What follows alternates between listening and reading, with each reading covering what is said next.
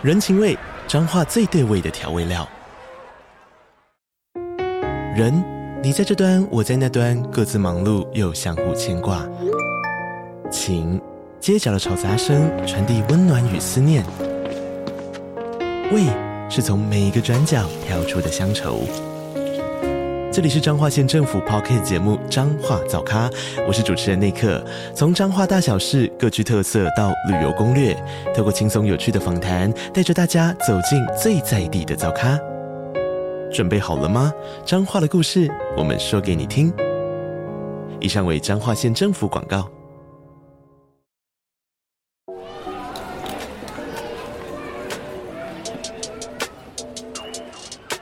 迎收听通勤十分钟 On the way to work。每个礼拜的一二四五，跟着我们一起掌握最新的国际商业新闻，了解各个产业衍生出来的商业趋势。我们相信，每天只要花一些时间，一起进步一点点，长期下来就能看见巨大的成长。我是 Esther，哟，我是 Tony，让我们一起在通勤的路上前往世界。大家早安，今天是八月二十六号，星期五，欢迎回来通勤十分钟。大家早安。那终于呢，又来到一个礼拜的最后一个工作日了，不知道大家今天心情怎么样呢？那今天是礼拜五了嘛，所以就代表说明天星期六呢，也会有我们最新一期的每个礼拜六免费的通勤精酿商业新闻电子报。那这一次的内容一样是我们非常用心制作，也是呃非常丰富的内容。所以如果你有订阅的话呢，也记得明天就是会在信箱里面收到这封信，它可能会。跑到你的，比如说行销啊，或是 promotion 的这个信箱，或是垃圾邮件里面，可以稍微注意一下。那如果你还没有订阅的话呢，也别忘了可以记得，就是在我们的 show notes，就是节目往下滑呢，可以找到连接，直接点进去免费订阅就可以找到了，就可以在礼拜六早上呢，花少少的时间了解当周的一些新闻啊、商业故事，以及一些可能是头条的大事，花少少的时间跟我们一起每天进步一点点，然后每天变聪明一点点。那我们昨天呢，就在昨天的订阅的集数之中呢，有跟大家分享一个我们最近要推出的一个非常大的企划，一个非常大的 project。那如果呃昨天有听到这个内容的通勤族呢，应该也知道是什么样子的一个，算是一个前导的预告啊。那我们过几天呢，就会来正式跟大家公布这个好消息，所以别忘了下个礼拜要准时收听通勤十分钟，还有追踪我们的 IG 账号 on 的一个底线 way to work 哦。今天要来跟大家分享呢，跟冥想 meditation 有关的消息。在疫情期间，我们有分享过自己很喜欢应用的一个正念冥想的 app，不知道大家还记不记得？那在疫情之后啊，其实我自己也发现说，呃，可以接下来好好冥想的时间好像变少了。周末啊，或者是有空的时间呢，比起在疫情期间可以这样子静下来好好读一本书，我想更多人可能会选择的是去户外走走啊，晒晒太阳，享受过去两年之间没有机会体验到的事情，或者是出去旅游等等。等的，那像是 Headspace 或者是 Calm 这些呃有关于冥想的 App 呢，他们现在都面临到他们的用户从疫情期间的高峰衰退下来的状况。追踪分析市场状况的平台 Apptopia 最近的一份分析中就显示出，人们已经不再对于这些冥想活动感兴趣。像是在 Calm 这个 App 上面呢，自从去年七月以来啊，它的用户使用率已经降低了二十六点四个百分比，而 Calm 的这个 App 的主要竞争对手，也就是 Headspace 呢，它的使用率啊则是降低了六。十点三个百分比，非常之多。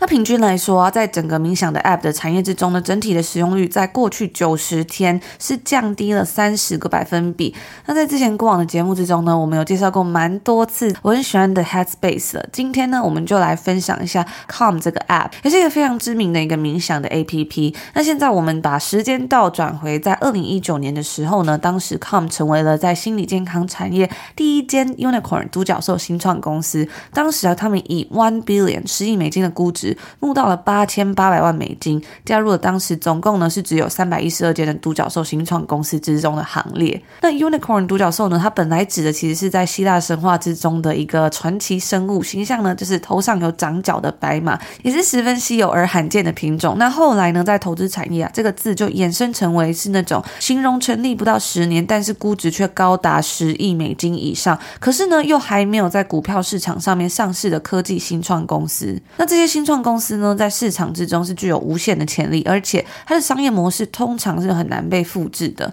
那 Calm 这间公司当时的目标啊，是希望说能够帮助用户提升在呃心灵健康方面的状况，尤其像在现在这样子的社会啊，在美国每四个人之中呢，就有一个人他会有有关于失眠的问题，大家有更多的烦恼、焦虑以及失眠的状况。那说到这边呢，就跟大家稍微分享一首我很喜欢的歌，叫做《Modern Loneliness》。那它是由最近才刚在多伦多开完演唱会的 Love 所创作的，内容呢，当然就是跟他的歌词这个、这首歌的名称一样，是在讲现代人的这种孤单跟焦虑。里面呢有几句歌词，我觉得跟我刚刚上面讲到这个是特别的符合，就是他就讲到啊，这个现代人 Modern Loneliness 现代的孤独呢，We're never alone but always depressed，我们永远不会孤单，但却总是沮丧。We love to get high but we don't know how to calm down，就很像这个我们刚刚上面所说的这种感觉。那回到这个新闻啊，跟多数的公司一样，在募到这么多资金之后呢，Calm 这间公司他们主要首要目标啊，就是要来增加他们平台上面的语言，因为它是一个 meditation 正念冥想的 app 嘛，所以呢，它主要就是会有一个人，然后他会带着你去冥想嘛，所以他就是会讲话，然后呃教你怎么样去呼吸啊等等的，或是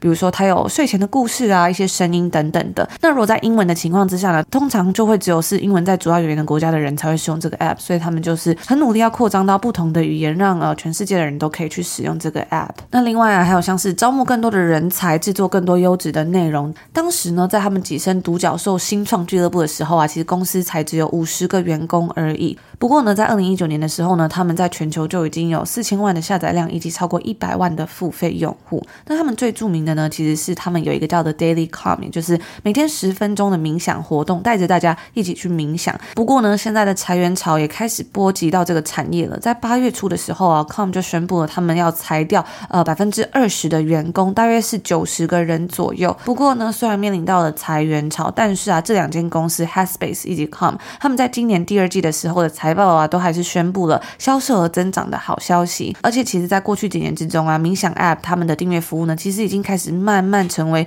许多公司提供给员工的福利之一了，帮助员工在面临到心理焦虑啊、压力过大等等各种问题的时候，可以有一个不一样的选择，或者是。出口也能更加显现出这些公司是有在重视他们员工的心理状况的。我自己是觉得，在现在这种注意力不断的被瓜分的时代啊，这些平台要怎么样去留住用户，让用户真的能够持续去使用这个东西，可能是一个非常困难，但是他们需要面对的一个问题。因为呃，冥想其实就跟运动啊、健身、学习、成长是很类似的，都是需要持续的努力一段时间，你才会看到成长跟效果。就像收听通勤十分钟的节目一样，有时候短时间呢，其实很难感受到自己的进步啊，或者视野的增长，是真的需要一段时间才能看到自己慢慢在改变。那毕竟其实什么都不做，什么都不想，其实是最容易的事情嘛。但是呢，其实，在爬坡往上的过程，却总是会先感到辛苦，或是感觉到劳累。其实维持一个好的习惯，持续坚持的好处，大家应该都很清楚。但是呢，到底要怎么样才能在现在这种很容易被干扰的环境之中呢，能够不被打扰、不被影响，然后不被中断，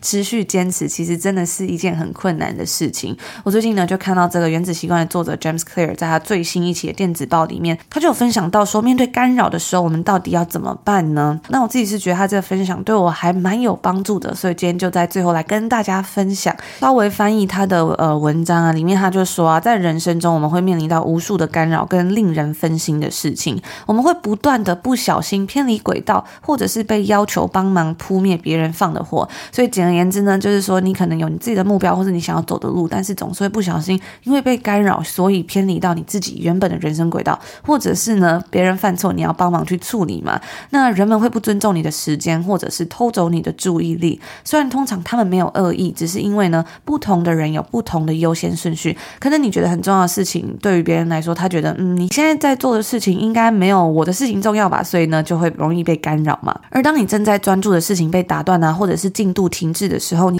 你的心态呢，也会很容易崩溃，可能会因为没有按照自己的想法去做事情而感到有罪恶感。但其实啊，你没有罪，因为呢，你只是一个普通人而已。每个人都会分心，在很多方面啊，真正的差别其实是呢，当每个人遇到被干扰或分心的时候呢，有些人能够迅速的回到正轨，而有些人呢，却会让干扰扩大到更长一段时间，然后最终导致自己什么都没有做。而通常呢，这些 top performer 表现最好的人呢，会比大多数人更快速的回到正轨，回到自己的轨道。那这也是一项我们能够去养成的技能。虽然在生活中的干扰无处不在，但是我们可以去选选择说，让这些干扰不要待在我们的生活之中太久。那我觉得这样的话还蛮有帮助的，因为其实，在现在这样的环境之下，有这么多事情可能会干扰你，或者是让你分心啊，偷走你的注意力。我们不可能去改变别人，或者是呃让这些事情不要发生。但是我们能做的呢，是去训练说，让我们自己更快速的回到轨道，然后尽量不要被影响。所以就在今天最后跟大家分享，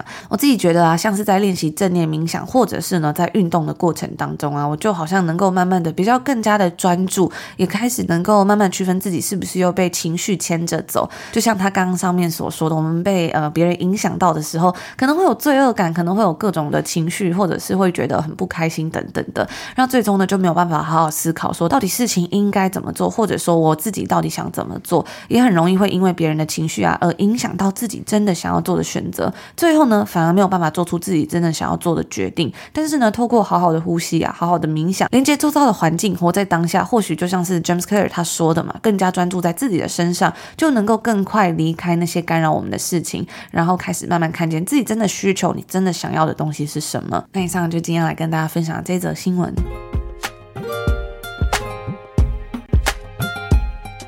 今天的第二则新闻呢，一开始在这边要先跟大家打个预防针呢，因为感觉好像最近真的有太多影视相关的内容和新闻啊，所以呢。嗯，大家可能会觉得，哦，哎，这为什么这几集呢？有有好几集都在讲影集啊。不过这个礼拜的新闻，我们要从非常有特色和小分成本制作的大熊餐馆 The Bear 影集，转移到目前全球瞩目、超级大成本制作的两大影集啊。那今天我们可以看到，这些串流平台以及影视媒体公司可以说是砸下重本啊。那身为观众的我们呢，也是非常的幸福啊，可以享受到这些超大制作。因为疫情呢，停摆了两年的电影院，在今年二零二二年也开始慢慢回归了嘛。许多电影暂停了好久，也终于上映。而早在今年的五月和七月呢，Netflix 也上架了大家期待三年的《怪奇物语》第四季。那当美国国庆年假大家追完《怪奇物语》的第四季，开始等待第五季的时候呢，八月和九月这个月还有下个月呢，又有更多重磅的内容要登场了。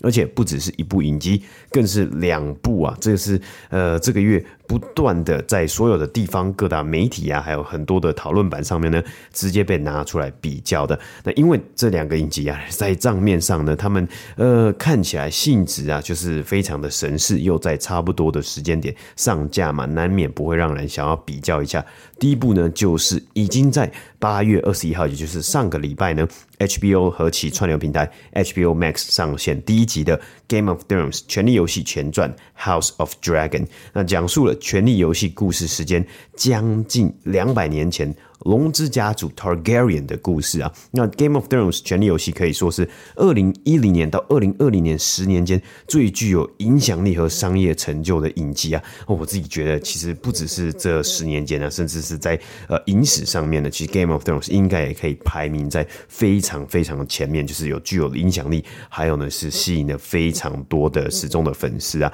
那许多文化上的用词。例如 “Winter is coming”，凛冬将至这句话呢，在我脑海里面徘徊了十年之久。那当然不只是呃，就是不只是这个影集啊，当然原著的小说呢也是非常的厉害嘛。其实原著的小说呢，就是已经有这一句话，也是写的非常非常的好。那还记得啊，最后几季，呃，我那时候在看呢，每个礼拜就等待新的集数的期待感。虽然在最后一季、最后最后一季的时候呢，是一个比较嗯令人差强。而已，或是算是烂尾啊，但是还是得说，真的有很大的影响力啊。像是 John Snow 的 You Know Nothing 啊，也还是一大经典嘛。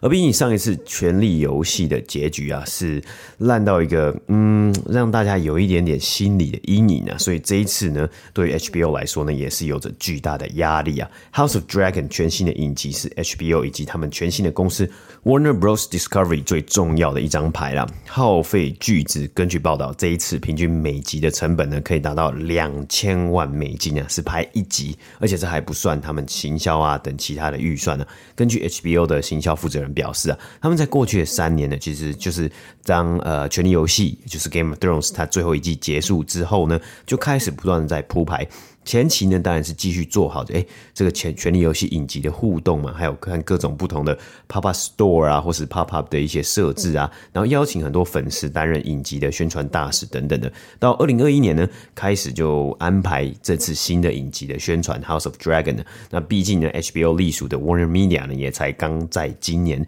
前几个月呢，成功的与 Discovery 探索频道公司呢合并。Warner Media 呢，原先它是在美国电信巨头之一的 AT&T 旗下。那现在分拆出去呢，与 Discovery 共同组成一间上市公司。目前新的公司呢，是由 Discovery 原先的 CEO David Zaslav 呢出任新的 CEO 来领导啊。那这位老兄也是非常的厉害，因为他年薪呢超级超级的高啊，加上奖金以及股票选择权，应该也可以算是在年薪呢，就是美国这些上市公司的 CEO 之中呢排名前几的。当然，他要拿这么多薪水，势必也要拿出一点表现呢。所以在这个月呢，也陆续的传出了 HBO 呢，他们直接把已经拍好、耗资九千万美金的蝙蝠女 Bad Girl。的电影砍掉啊，那其中各界是认为啊，他们包含希望可以减免一些在税务上面的支出啊，等等的，还有其他成减减少成本的原因啊。那另外一个呢，就是呃，虽然花了三亿啊，但是也是直接在今年一开始，今年初的时候呢，就直接腰斩了 CNN Plus 这个 CNN 版本的订阅服务啊。那除此之外呢，也把 HBO Max 串流平台上面呢有很多内容，包括他们自己原创的内容，直接砍掉，直接移除啊。那根据 CNBC 的报道啊，这些动作呢，最主要就是成本的考量啊。毕竟两间公司合并的时候呢，当时就承诺了投资人，合并之后呢，他们可以省下三亿美金的成本啊。那毕竟最终的目标呢，就是要在二零二三年中，也就是明年中呢，在美国的市场呢，先推出 HBO Max 和 Discovery。Plus 的合体新服务，甚至把一些原创的节目移除之后呢，移除掉从串流平台上面移除，他们还是可以将这些节目打包授权出去，再转授权金啊。啊，还有一个值得注意的现象啊，就是不管是呃任何的串流平台啦，比如说呃我们举 Netflix 为例啊，都遇到了一个问题。或是一个现象，就是大量的内容，太多东西，观众根本没有办法看完，或是呢，其实他们根本没有办法找到这些比较冷门的，或是一些呃，可能不是在嗯、大家就是目前在讨论的一些内容啊，因为毕竟现在有，就算有演算法的推荐，还有 Netflix 上面有排名机制嘛，还是有真的很多很多的内容呢是没有办法轻易的被找到的，也因此呢，HBO Max 移除的内容呢，他们大多都是一些找一些呃观看次数啊比较少的这些。东西啊，比如说影集啊，或是电影啊等等的，然后把它移除掉。那不过做了这么多减少内容和成本的策略，所有的目光呢，当然就是放在了这一次影集上面的这个表现呐。那也有很多人会觉得，期待越高，失望就会越大。那目前看起来是表现还不错，还可以。在八月二十一号首映播出第一集的时候呢，就吸引了将近一千万名观众啊。也是在 HBO 上面呢，有史以来任何新的原创节目首播的最高纪录啊！那网络上呢也有流传一个影片呢，我觉得还蛮特别的。那影片里面呢，他就拍摄了就是一间公寓啊，就是拍拍到一间公寓啊。那那个公寓就有很多窗户嘛，那从窗户上面呢可以看到，大家好像都在看同一个影集《House of Dragon》啊，因为它的画面的明亮啊，还有这个变化都是一样的，所以就看得出来哇，原来有这么多人同时都在这个首映的这个周日晚上呢，同时在收看这一部。影集啊，那或许开局的成功啊，会让该公司 HBO 呢有一点点，或或是 Warner Bros Discovery 呢有一点点松一口气嘛。那目前 IMDB 上面的评分呢是有九分，但是啊还有九集预计会在北美时间的这个每周日啊，接下来每个礼拜每个礼拜上映啊，似乎呢又回到那种好像每个礼拜追剧的回忆啊。那我自己是还蛮好奇，因为现在像是 Netflix 还有其他的串流平台啊，很多时候呢，它的内容、它的影集呢，就一次上线，就一次就直接把全部的一个影集的十集都上完，那就是希望逼大家一个晚上就不要玩嘛。那大家是喜欢一个礼拜一个礼拜追剧呢，还是喜欢这种哇一次看完就不用有不会啊、好像一直一直在等，然后一直在期待说哇，到底要什么时候就是才会上线，什么时候可以才可以把这部剧的这个结局啊知道呢？那接下来呢，HBO 当然也不能松懈。啊，因为还有一个另外一个更大咖的影集要上线了，那就是《魔戒》的影集的《Lord of the Rings》The Rings of Power。那 Amazon 呢是负责制作和推出的内容啊，即将要在九月二号，也就是下个礼拜。北美这边劳工节的就算是 Labor Day 的长周末上线，那毕竟两个影集呢都有蛮相似的设定嘛。诶，在这些影集或是在这些故事里面呢，包括在 Westeros 啊 Game of Thrones 的故事啊世界，还有在魔界这个中土世界里面，都有龙，都有巫师，还有他们类似的奇幻文学，还有他们这些世界呢都有很大很庞大的世界观呐、所以真的大家都很嗯很难不把这两个影集拿出来做比较嘛？那这一次呢，《力量之戒》哦，《Rings of Power》呢，这个影集则是在描述魔界的世界，呃，中土世界之中更详细的背景故事啊，所以它的时间点设置呢是会更早一点点，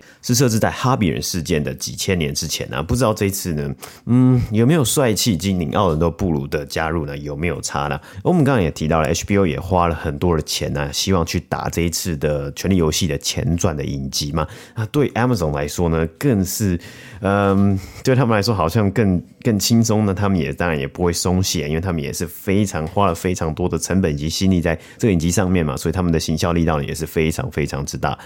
特别是啊，因为 Amazon 是一个非常大的集团嘛，那它有网络书店，所以呢，它在这一次的呃宣传上面呢，它是动用了它整个旗下整个集团所有可以动用到的资源呢，要轰炸大家的眼 眼睛啊。特别是我们在这里呢，像在多伦多这里有好几个地铁站啊，包括呃蛮大的一个地铁站叫做 Young and Bloor 地铁站，它整个站呢，它把它包下来，所有的广告看板呢是完全换成了 Rings of Power 啊，我觉得一看就。哇，就是你就是要逼我要说九月二号要准时去看这个 这个影集哦。那除了这个之外呢，因为魔戒它是有小说嘛，那亚马逊起家是卖什么的？是卖书的嘛，所以亚马逊的呃网络商店上面呢，也是可以积极的去推动原著的小说啊等等的。那还有呢，Amazon 呢，他们也拥有了这影评的网站 IMDB 啊，这是 Amazon 的，所以你在 IMDB 上面呢，其实现在是可以看到，不管是你查什么样的影集，查什么样的电影内容呢，它的广广告。看板呢，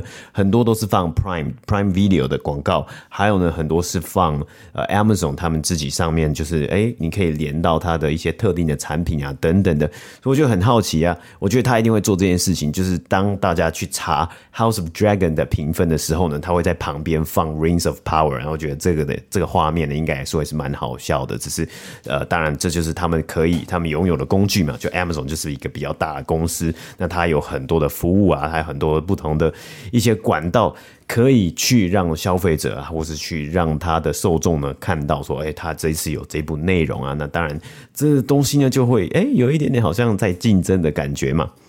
那当然，这当然是要希望去吸引大家的注意力嘛。毕竟《Rings of Power》呢，根据外媒报道呢，它每一集的制作成本呢可以高达。五千八百万美金啊！那甚至在去年的时候呢，纽西兰的政府这个影集大多数的一个很多场景啊，很多拍摄呢，其实都是在纽西兰嘛。纽西兰政府呢，他就有揭露说，欸、亚马逊呢可能会在第一季啊，在《Rings of Power》就是他们现在他们一次他们共总共要出一系列的影集啊，但是会在现在这个第一季呢。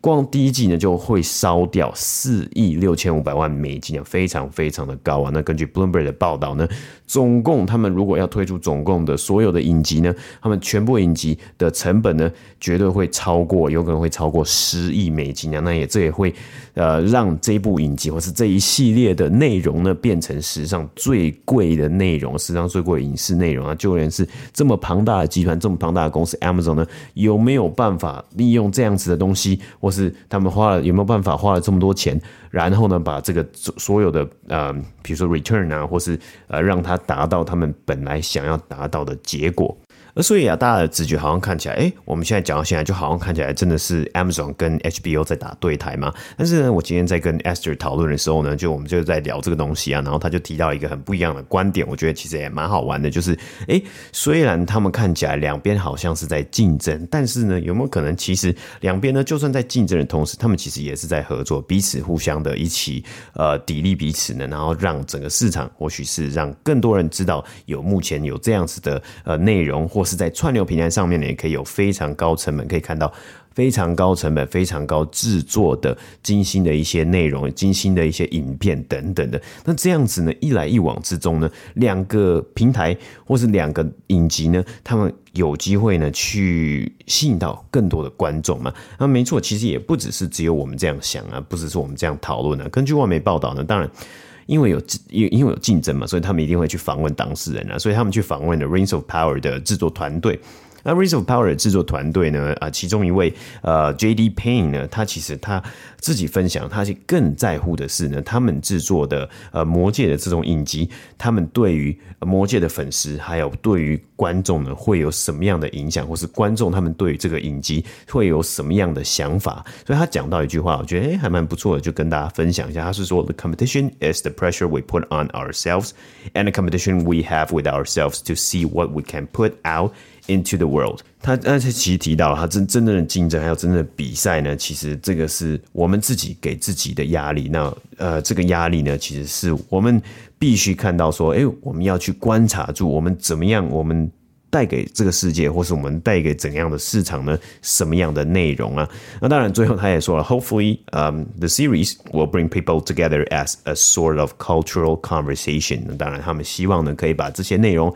把它拿出来之后呢。播出来放映之后呢，希望可以让大家引起共鸣，或是引起更多的讨论啊，引起更是在文化上面呢，或者在对于呃不同的呃 community 之中呢，掀起新的讨论，还有掀起新的热潮啊。不管是呃 Rings of Power 或是 House of the Dragon 呢，都希望达到一样的事情嘛。那但是在讨论之中呢，魔戒的影集他们还是有提到说，哎，魔戒影集好像比较家庭适宜一点点呢。其实在，在呃 Game of Thrones 啊，或是在 House of the Dragon 啊，嗯，他们的风格呢，一一。一如往常啊，就是比较血腥，会有一些色情啊，或是有一些呃，就是应该也不是说色情啊，会有一些裸露的画面呢，就比较偏成人，比较是十八禁的一个影集。那其实相对的《魔戒》呢，如果大家有看过可能《魔戒》的电影啊，或是《哈比人》电影呢，其实它里面呢有很多比较温馨的一个片段啊。甚至他背后，还有原著作者他想要传达的意义啊，就包括了朋友啊，大家一起啊，像是一开始最一开始的影集《魔戒远征队》嘛，里面呢更甚至去刻画出来，哎，哈比人这种看起来好像是 underdog 啊，或是一个黑马的一个形象呢，却能够带给去有有能够拥有足够的勇气啊，然后直接把这个魔戒呢从呃从走了非常多的路，一直在走路，然后走到最后呢，把魔戒摧毁掉，然后去战胜黑暗的势力嘛，所以这东西呢，其实是相对的这些内容啊，还有呃魔戒整个风格啊，其实比较呃适合家庭啊，或是他想要打的受众，或是他想要打呃传达的理念呢，其实在根本上面呢，两个引擎是非常的呃非常的不一样的。嗯，所以我觉得这个也是很有趣啊，因为我们在这个礼拜呢，有跟大家分享到一集。有关于美国连锁电影院 AMC，或者是呢整个电影产业的兴衰，他们现在的状况啊，以及这些串流平台跟他们的一个一个竞争的状况嘛，那我就觉得还蛮有趣的，因为我们有时候总是会觉得，哎，就是是同样的一个产业啊，他们就一定会是竞争者，互相竞争，永远竞争嘛。但是呢，在这个《竞合策略》里面这本书，我之前读到这本书，因为它其实就有提到，其实很多多时候在这个商业故事里面，没有人是纯粹的敌人啊，或者纯粹的朋友。其实每一种关系都会同时存在双赢或者是人输我赢的这两种这两种可能性啊，那就是战争跟和平。所以在里面呢，他也举到了一个例子，虽然不是影视产业，但是呢，他举到这个例子啊，其实是呃汽车产业。首先呢，他就跟大家先分享到有关于互补品嘛，就是一个商品它就是一个东西呢，它可能会有互补品。比如说呢，马路就是最显而易见的一个例子。在整个汽车产业刚起步的时候啊，汽车公司甚至要自行去推动修建美国最早的公路系统。因为其实你的路如果车子不好走、不好开的话呢，那大家就不会开车嘛。所以就是首先要先完成公路的建设。那在一九一三年的时候啊，通用汽车、哈德逊汽车、帕卡德汽车以及威利斯越野汽车，再加上轮胎商固特 Goodyear 等等的，还有车头灯制造商 Prestle Light 一起就成立了林肯公路协会，推动修建美国第一条连接东西岸的公路啊。然后后呢，他们就先完成了几个示范路段，等到大家看到整个公路的可行性。啊，还有便利性之后，才去再游说政府去出资将整个公路连接起来。所以到后来三年之后，一九一九一六年的时候呢，美国联邦政府就第一次动用了国库经费来铺路。后来呢，再过了六年之后，一九二二年，包含林肯公路在内呢，最早横跨美国东西岸的五条公路就全数完成了。那等到公路完成之后呢，下一个是不是汽车就可以开在这个路上？那大家就会去买车了嘛？但是呢，还还没有这件事情还没发生，因为那时候的汽车是非常昂贵的，尤其是新车，所以很多人呢可能要借钱呐、啊，或是存很久的钱，他才有钱可以去买这个车嘛。所以呢，在当时啊，银行跟信用合作社就变成了福特汽车跟通用汽车的互补者了。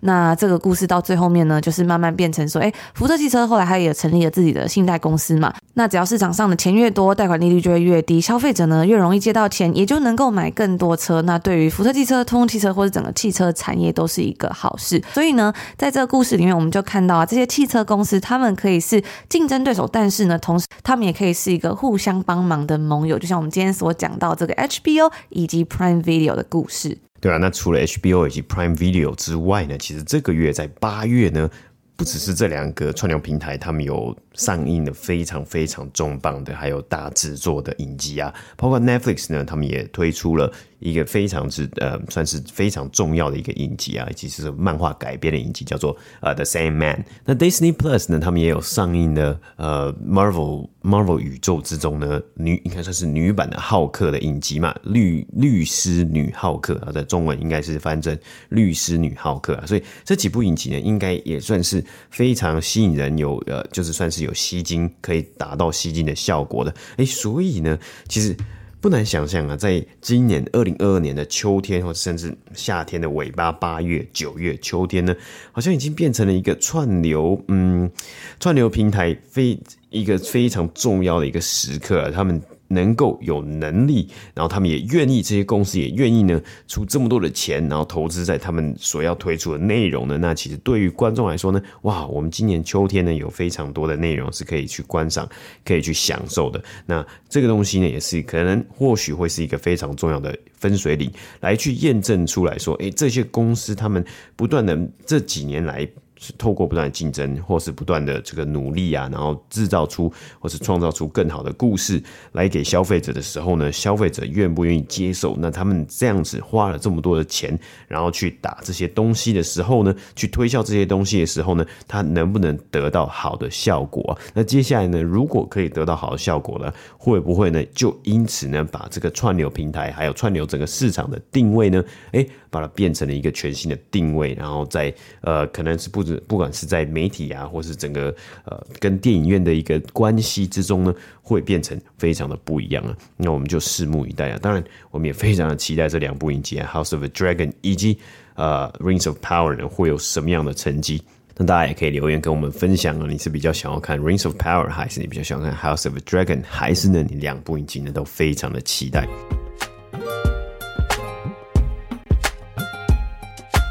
以上呢，就是我们今天星期五要跟大家分享的所有内容啦。刚刚有跟大家提到这个呃《Love》的这首歌《Modern Loneliness》嘛，我自己真的是非常喜欢啊。那其实他那首歌里面呢，就是在讲到很多关于现代人你可能会感觉到的很多焦虑啊，或者是一些孤单的感觉。我觉得真的是形容的非常的到位跟贴切。当然，然后这首歌也是非常的好听。就像是我觉得现在很多时候，其实我们并不是真正的感到孤单嘛。比如说我们有手机，我们有社群平台，我们有好多影视节目。可以可以收看，但是呢，我们却会常常 get depressed，我们会觉得低潮啊，或者是有一点点忧郁的这样子的感觉，或者是说，肯定很容易 get high，可是你要怎么 calm down，你要怎么平静下来，要怎么跟这些孤单安静的时刻相处呢？确实变成了一个难题了。我觉得这个状况啊，尤其应该是在过去两年疫情的时候是最严重的，所以在那个时候呢，像是我们今天讲到的 Calm 或者 Headspace 这些平台啊，他们都是就是成长了非常非常多啊。虽然现在疫情已经过去了，所以可能呃大环境都开始。慢慢变得不太一样了，但是我觉得换个角度想啊，也是因为有疫情的这样子的事情发生，所以才让这些平台呢，他们找到了一个切入点，有一个这样的机会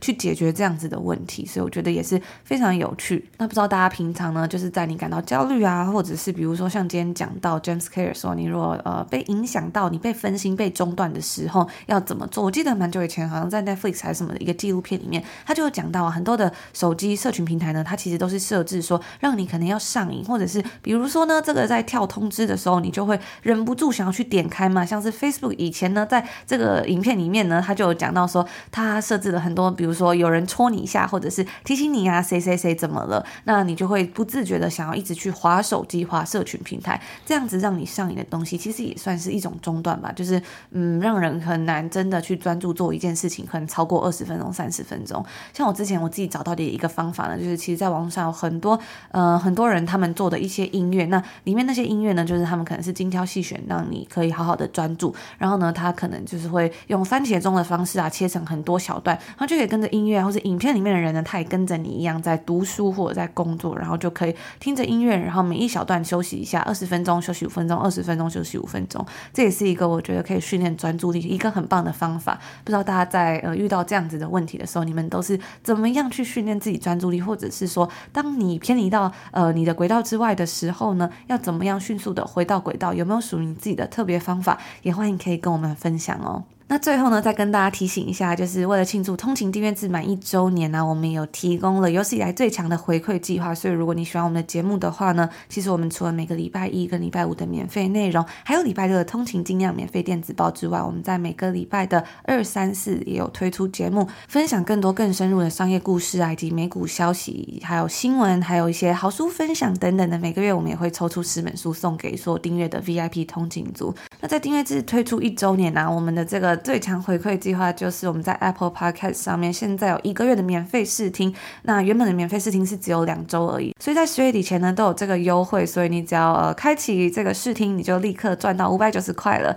除此之外呢，一次订阅一年的话也有七六折的优惠，相当于省下了一千六百九十元。那这个周年优惠啊，再加上免费试听，就等于有四个月的免费收听哦。所以如果你有兴趣的话呢，可以到我们的官网看更多有关于订阅 VIP 可以享有的福利，或者不要犹豫，直接在 Apple Podcast 上面开启免费试听。那如果你不是苹果的用户的话呢，其实我们在 Patreon 上面也有有一个一模一样的服务，是提供给 Android 的用户的。那一样，我们也是有提供周年的优惠。更多的详情呢，都可以在我们的官网或者是我们的 IG 账号 on 的一个底线 Way to Work 了解更多。那以上就是我们今天星期五要跟大家分享的内容。八月也快要过完啦，大家这个月也是辛苦了，很快呢就要进入到秋天，天气也不会再这么炎热了。我们就在这边呢，先祝福大家今天星期五有一个愉快的开始，美好的一天。我们就下周见喽，下周见，拜拜。拜拜。